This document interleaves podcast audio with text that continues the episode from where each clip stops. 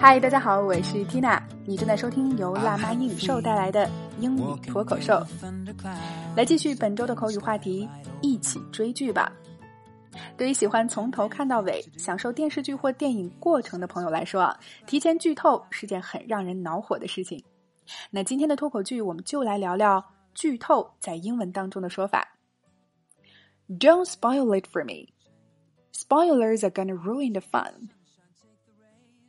Don't spoil it for me.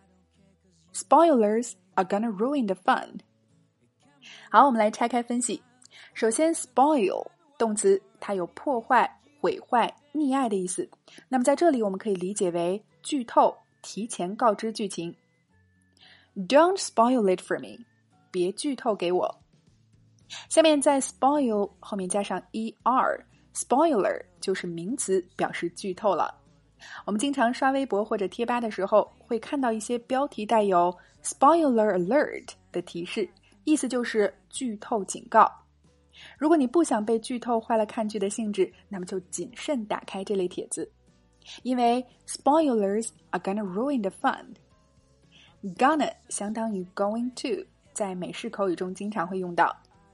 ruin 动词表示破坏、毁坏，ruin the fun。破坏了看剧的乐趣。OK，我们整句连起来。Don't spoil it for me. Spoilers are gonna ruin the fun. 再来一遍。Don't spoil it for me. Spoilers are gonna ruin the fun. 别剧透给我啊！剧透会彻底毁了这部剧的乐趣。OK，今天的脱口剧我们聊了剧透的地道表达，你搞定了吗？ 来试着大声跟读至少二十遍，并尝试背诵下来，在我们的留言区默写打卡了。